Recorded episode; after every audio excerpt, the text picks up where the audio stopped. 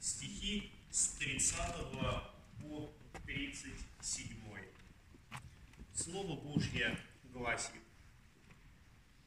И собрались апостолы к Иисусу и рассказали ему все, и что сделали, и чему научили. И он сказал им, пойдите вы одни в пустынное место и отдохните немного, ибо много было приходящих и отходящих, так что и есть им было некогда. И отправились в пустынное место в лодке одни. Народ, увидев, как они отправились, и многие узнали их, бежали туда пешие из всех городов, и предупредили их, и собрались к нему. И Иисус, выйдя, увидел множество народа и сжалился над ними, потому что они были как овцы, не имеющие пастыря, и начал учить их много. И как времени прошло много, ученики его, приступив к нему, говорят, место здесь пустынное, а времени уже много, отпусти их, чтобы они пошли в окрестные деревни и селения и купили себе хлеба, ибо им нечего есть. И сказал им в ответ, вы дайте им есть. И сказали ему, разве нам пойти купить 200 динариев, э, купить хлеба динариев на 200 и дать им есть. Аминь. Это святое Евангелие. Слава тебе, Христос! Присаживайтесь, пожалуйста.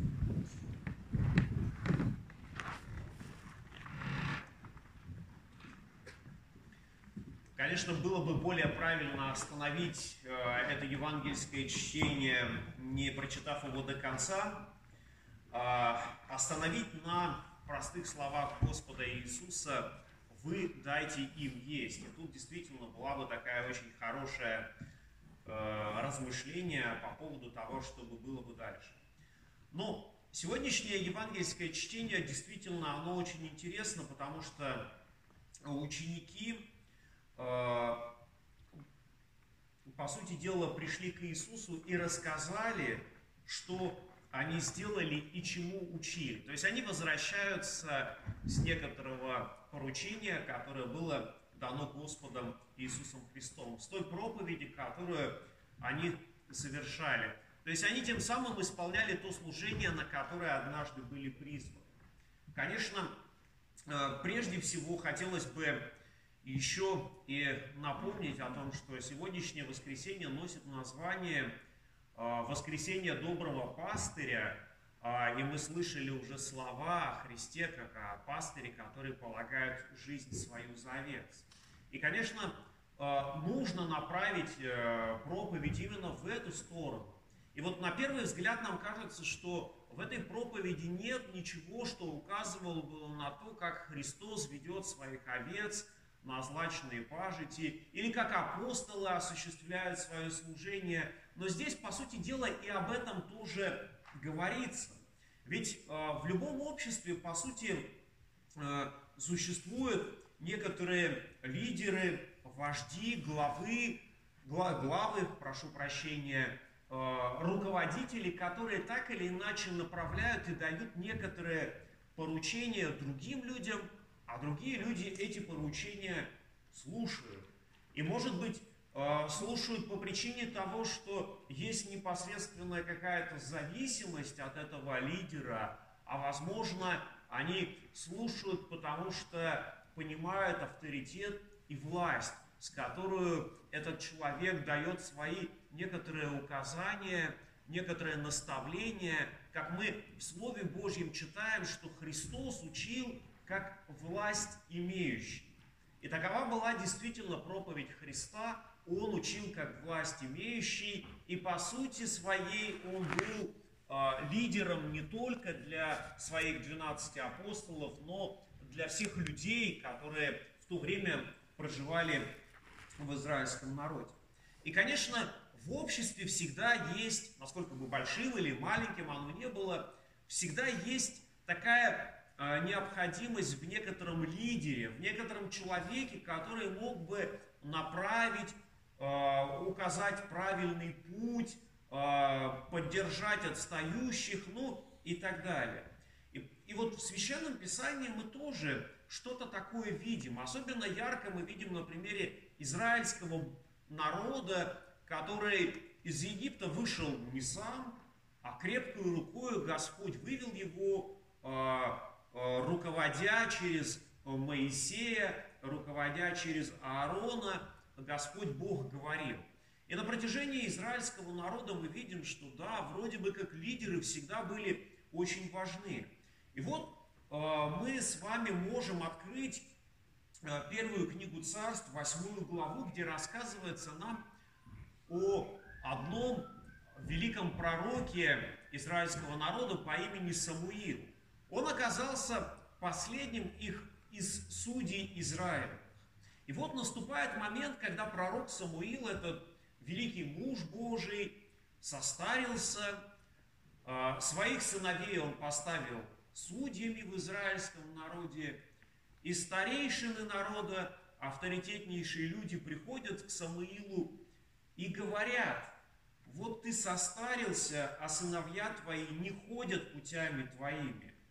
Итак, поставь над нами царя, чтобы он судил нас, как у прочих народов.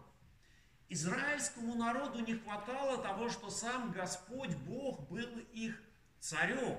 Сам Господь Бог руководил ими, воздвигая пророков в нужное, воздвигая пророков, воздвигая судей и помогая в той ситуации, в которой израильский народ нуждался в этой особой божественной, божественной помощи. Но они захотели, чтобы было как у других народов, у которых были цари, которые властвовали над ними, которые собирали подати, которые, конечно, проявляли какой-то суд, возможно, иногда справедливый, иногда не очень, но а, насколько может быть справедливым а, человеческий суд, насколько он может совершаться праведно здесь, на земле. Вот читаем мы книгу а, царств и видим, что сыновья Самуила не ходили путями его, а уклонились в корысть и брали подарки и судили преврат. И вот Казалось бы, израильский народ хотел исправить эту ситуацию, чтобы был некоторый лидер, был некоторый царь, как у других народов, и чтобы он правил ими. Самуил, конечно, находится в состоянии такого шока, потому что он не понимает, ведь израильский народ особый народ, Богом избранный. Бог обращается к ним, Бог воздвигает им пророков, судей и других – людей, которые избавляют от всякого несчастья, а они хотят, чтобы было, как у других народов. И тем самым они потеряли бы свою уникальность, они потеряли бы свою особенность. И Самуил в таком шоке вопрошает Господу, а Господь ему отвечает, послушай голоса народа во всем, что они говорят тебе, ибо не тебя они отвергли, но отвергли меня, чтобы я не царствовал над ними. И это действительно так. Бог э, был отвергнут тем народом, который был выведен из земли рабства и был приведен в землю обетованную, в землю, где течет молоко и мед. В землю, где урожай собирают не раз в год, а гораздо чаще – и вроде бы даже много трудиться не надо, настолько плодовитой является а, эта земля, которую Господь дает израильскому народу. Но, тем не менее, они хотят избрать царя, и Бог э, дает им царя. И начинается история монархии в израильском народе, которая не просуществовала долго, Э, наследники царей, конечно, начали делить между собой власть, и царство Израиля не устояло единым буквально в трех царях. Было три царя, царь Саул, царь Давид и царь Соломон. И все, после Соломона не было уже единого царства Израиля. И тем самым э, мы можем видеть, что вслед за одним отвержением Бога, вслед за одним, по сути дела, грехом, появляется следующий. Потому что грех всегда как некий снежный ком. Он имеет э, последствия. И эти последствия, они могут оказаться не сразу здесь и сейчас, что вот я согрешил, и вот Бог меня наказал. Через какое-то время э, последствия греха, они могут настигнуть нас. Когда мы читаем о десяти заповедях, то есть там такие слова, в которых говорится, что Бог благословляет э, до тысячи родов любящих Его и наказывает до третьего и четвертого поколения отвергающих и проклинающих Его. И вот здесь, по сути дела, это и свершилось. Израильский народ отверг Бога, Бог сказал, ну хочешь царя, вот тебе царь, но знай, что царь будет делать. И они на все согласились, они на все подписались, и последствия этого, они э, отражены в Священном Писании, что царство Израиля, не раз, оно разделилось, и потом, конечно же, уже той, того единого народа израильского уже как бы и не было. И пришли захватчики и увели их в плен, и им приходилось бороться за свою независимость. Им приходилось поднимать меч, брать его в руки, чтобы отвоевывать свою землю. И вот э, в Новом Завете мы уже сталкиваемся опять же, что в Израиле, по сути дела, нет своего царя. Тот Ирод, о котором мы читаем, он идумиянин, он ставленник, который получил некоторую местную власть от римского э, правительства, от римского, от, э, от, от города Рима. И конечно же, народ, вспоминая те великие дни, которые были в Израиле, когда царь Давид властвовал над ними, когда царство Израиля, оно процветало, и вот они увидели во Христе потомка царя Давида, и мы вспоминаем верное, верное воскресенье, когда они воздавали царские почести Христу и говорили «Асанна благословен грядущий во имя Господне царь Израиля. Но так или иначе, все равно у нас в обществе происходит, что люди избирают себе э, некоторого лидера, э, в каких-то племенах избирали себе вождей. В современном мире принято иметь некоторого национального лидера, какую бы должность он ни носил. А если подойти к более такой нашей повседневной жизни, то, конечно, нам хочется иметь вот того начальника, который хорошо бы руководил нами, который давал бы четкие поручения, а, а в случае каких-то проблем помогал бы их решать. И, по сути дела, многие нуждаются в таком руководстве, если, конечно, сам человек не является таким лидером. И вот Господь Иисус Христос хорошо понимал такую человеческую потребность.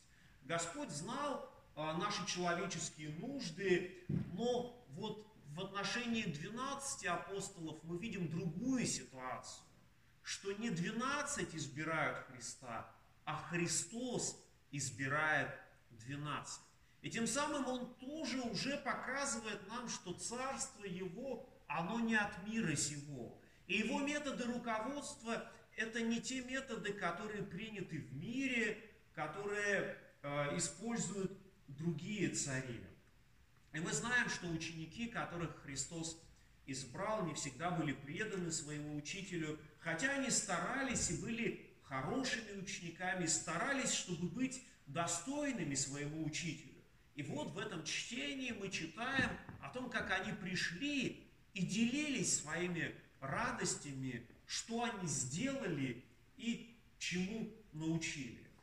Конечно, они были способными учениками, потому что доверяли своему наставнику и не получив должного теологического, раввинистического образования, они дерзали проповедовать народу все, чему сами научились. Они вначале как губка впитывали то, что говорил им Спаситель, а потом готовы были поделиться тем, что Господь э, даровал им. И они впитывали это так, что в дальнейшем некоторые из апостолов смогли даже воспроизвести слова Спасителя. Конечно же, Дух Святой напомнил им все, что Господь Иисус говорил, но, тем не менее, вот мы видим в этом евангельском чтении о том, что народ ищет Христа, о том, что Христос видит, как ученики устали и говорит, идите в пустынное место и отдохните. То есть они были настолько хорошими учениками, настолько интенсивно потрудились, что нуждались в отдыхе. И результат их труда тогда он а, виден и на стране, в этих строчках, что народ снова и снова жаждал видеть их и слышать слова Христова. Они пытались спрятаться от них, уйти в пустынное место, но их достигают и там. И вот мы видим это огромное количество людей, которые, как было, как сказано э, в Евангелии, бежали туда пешие из всех городов. И они бежали туда даже быстрее, чем успели там оказаться апостолы. Э, и они действительно во многом нуждались. И вот Христос, как э, мудрый пастырь, смотрит на них и видит, насколько они изнурены, насколько они нуждаются, ибо они были как овцы, не имеющие пасты. И казалось бы логично, в этой ситуации мы видим уставших людей, а, изнеможденных людей, которые, видимо, страдают, которые мучаются. И логично, наверное, было бы сказать, ну так идите, отдохните. Но что делает Христос? Сказано очень кратко, но емко. И учил их много. Они устали, но Христос их учил. И учил он потому, что понимал их главную потребность. Он понимал, что они нуждаются не в том, чтобы насытиться, не в том, чтобы просто полежать и отдохнуть, а нуждаются в чем-то большем, нуждаются в наставлении от самого Господа. И, конечно же, Он учил их много. Он учил их настолько много, что апостолы хотят прервать его и говорить, что время уже позднее, отпусти их, пусть пойдут в деревни, в селение, купят хлеба и хоть поедят, насытятся. И это, казалось бы, с их точки зрения логично. Они проявляют заботу. Но Христос знает лучше, в чем они имеют нужду.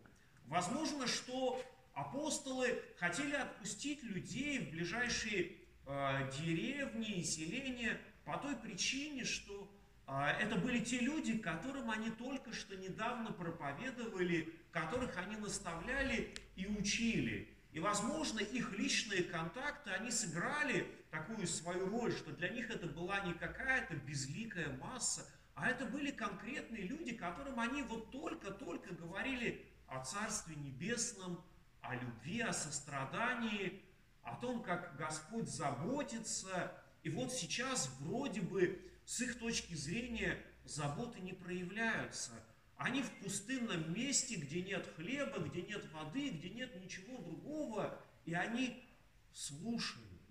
И они хотят прервать этот процесс и сказать о том, что ну, отпусти их. А они действительно нуждались больше всего именно в этом. Насколько бы голодными, насколько бы уставшими они не были, они хотели слышать Слово Господне, хотели слышать слова Христа. Ибо и сам апостол Петр в свое время, когда многие отвернулись от Христа, когда Христос проповедовал о Евхаристии, о том, что нужно есть э, тело Христа и пить кровь Его, многие отвернулись, говоря сколь странные слова. Тогда-то Петр сказал, ты имеешь глаголы вечной жизни. Кому нам пойти? И действительно, нам идти некому, кроме э, самого Иисуса Христа, который и сегодня продолжает наставлять нас через свое слово, через Святое Евангелие. И, конечно, сегодняшнее воскресенье – это воскресенье доброго пастыря. И мы понимаем, что имеет смысл говорить и о пасторском служении тоже, как апостолы были такими служителями, э, которые призваны были осуществлять такое духовное окормление. И в современном мире в церквях существует несколько моделей а, такого пасторского призвания. Есть модель э, харизматическая, когда некий харизматический лидер э, собирает вокруг себя людей, и они слушают его, и ему не требуется никакая, э, никакое утверждение, потому что люди доверяют ему. Есть епископальная модель, где епископы решают, кого призвать на служение. Есть конгрегационалистская модель, пресвитерианская модель. В церкви Ингрии есть модель, которая называется синодально-епископальная. А, или, а, по сути, это означает, что у нас глава церкви есть епископ, но у нас есть синод, который состоит из людей, которые могут повлиять определенным образом и ограничить, если епископ вдруг Э, начнет вести себя не совсем здраво. И для нас, конечно, очень важно э, слова апостола Павла из второго послания Тимофею. «Проповедуй слово, настой вовремя и не вовремя, обличай, запрещай, увещевай со всяким долготерпением и назиданием. Ибо будет время, когда будут избирать себе учителей, которые льстили бы слуху, и от истины отвратят слух, и обратят к басне. И поэтому, конечно, мы хотим, чтобы в наших церквях община призывала на служение, а церковное руководство, которое является весьма опытным в этом вопросе, могла бы осуществить некоторый фильтр, потому что действительно люди э, склонны заблуждаться и не всегда могут э, увидеть э, должного служения того или иного человека. И поэтому, конечно, у нас община призывает на служение, а церковное руководство в виде епископа рукополагает. И главное в этом служении заключается в том, что мы действуем не от себя лично, а мы действуем от имени Христова. И мы желаем э, не являть э, этому миру, насколько хорошими являемся мы, а желаем, чтобы через наше служение прославлялся Христос. Чтобы люди, которые слышат Слово Божье, не воспринимали слова конкретного проповедника, а прежде всего обращались к самому священному Писанию. Именно по этой причине, например, у вас есть распечатки самого слова, которое мы слышали, чтобы каждый мог почитать, каждый мог поразмышлять над этим. И каждого чтобы наставил в этом Господь. И, конечно, кажется для нас очень важно вот эти слова сегодняшнего Евангелия, которые обращены к, к апостолам, когда они говорят о том, что отпусти, пусть они позаботятся, а Христос говорит апостолам, вы дайте им есть. И это тоже очень важно, потому что Господь Иисус желает, чтобы в наших общинах существовали такие горизонтальные связи, чтобы мы могли поддерживать друг друга и давая хлеб насущный, и давая некоторый духовный совет. Потому что те, кто трудится в Слове, не всегда имеют возможности обратиться к каждому лично. И поэтому очень важно, чтобы каждый, находящийся в церковной общине, понимал о том, что мы слышим Слово Божье, и мы призваны им поделиться. Мы призваны свидетельствовать тому миру, который нас окружает, о том, что Христос есть добрый пастырь. Пастырь, который полагает жизнь свою за зависть. И мир Божий, который превыше всякого ума соблюдет сердца ваши и помышления во Христе Иисусе. Аминь.